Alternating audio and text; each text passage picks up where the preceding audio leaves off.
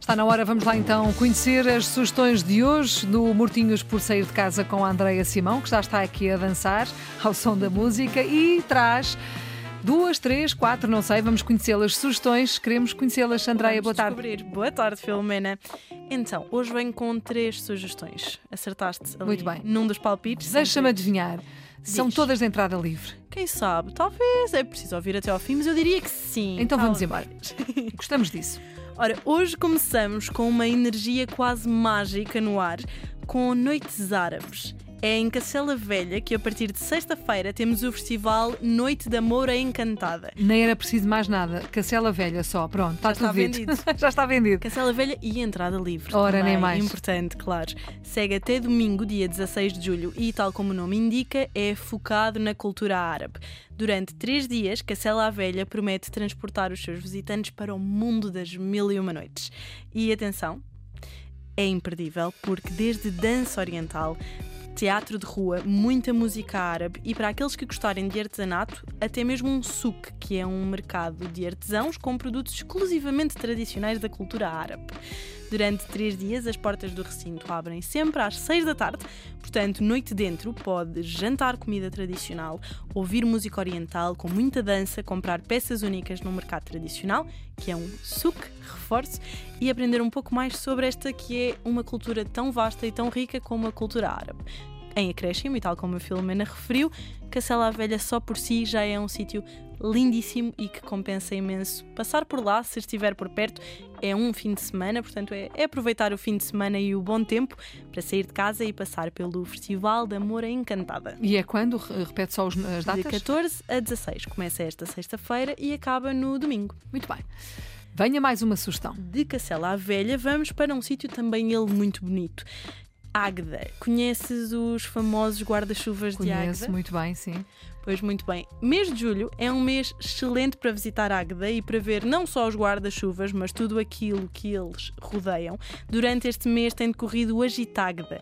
É um projeto que enche as ruas da cidade de Águeda com todas as formas de arte, contando com muita arte urbana. Portanto, mesmo que não queira ir ver nenhuma atuação em específico, passar pelas ruas de Águeda durante este mês é o suficiente para presenciar não só os famosos guarda-chuvas, como bastantes murais, teatro de rua, muita street art e tudo isto apenas saindo de casa. Agora, esta progra- programação vai muito além disto. Está preenchida com artistas quase todos os dias do mês. E por isso mesmo, como não poderia deixar de ser, eu trago as sugestões para os próximos três. Para começar, já daqui a pouco, às 10 da noite, o Centro de Águeda recebe os Bateu Matou. Filomena conhece os Bateu Matou? Eh, mais ou menos. É uma banda com uma fusão de estilos. Já ouvi falar, sim. O Kim Albergaria, que participou no Festival da Canção, é um dos membros desta banda e, portanto, quem não estiver bem a ver quem é, garanto-vos que é imperdível. Não vos vai custar nada, é de entrada livre também. Não tem a razão para não sair de casa e explorar um bocadinho de música e do conceito do, da cidade de Águeda.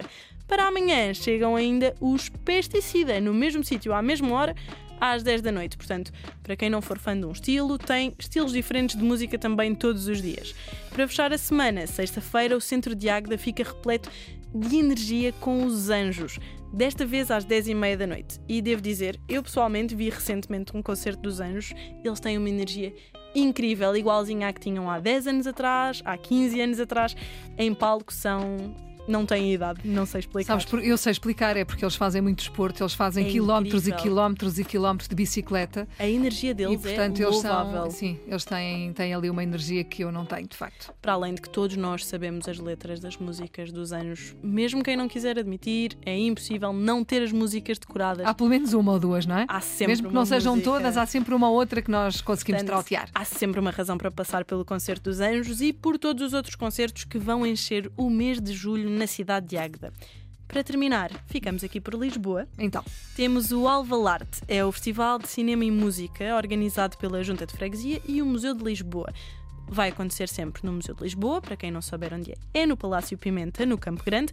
Nos próximos três sábados, pelas sete da tarde, está garantido que acontece, só precisa mesmo de aparecer por lá, porque também é de entrada livre. Deixo já aqui o itinerário para este sábado. O concerto de abertura por volta das sete e meia é a Venus Monti, que é a tuna, académica da Faculdade de Direito de Lisboa. Às oito e meia tem uma pausa entre o concerto e o cinema para poder fazer um piquenique com música ambiente, com bom tempo, ainda está de dia às oito e meia da noite. Parece-me ser um cenário imperdível. E logo a seguir, às nove e meia, tem uma sessão de cinema com o filme Belle de Jour, do Luís Bionel, esta semana. Mas no próximo sábado será diferente e no final do mês, mais uma sessão. Portanto, tem três sessões todos os sábados. Até ao final do mês não há razão para não ocupar os seus sábados a partir das 7 da tarde. Pronto, está feito, não é? Não está há mais. feito por Podes hoje. voltar sempre que quiseres, porque nós gostamos das sugestões e, sobretudo, gostamos quando elas são de entrada livre. Não Combinado? há razão para não aproveitar. Obrigada, Filomena. Até a próxima. Andreia Simão na Antena 1, Mortinhos por sair de casa.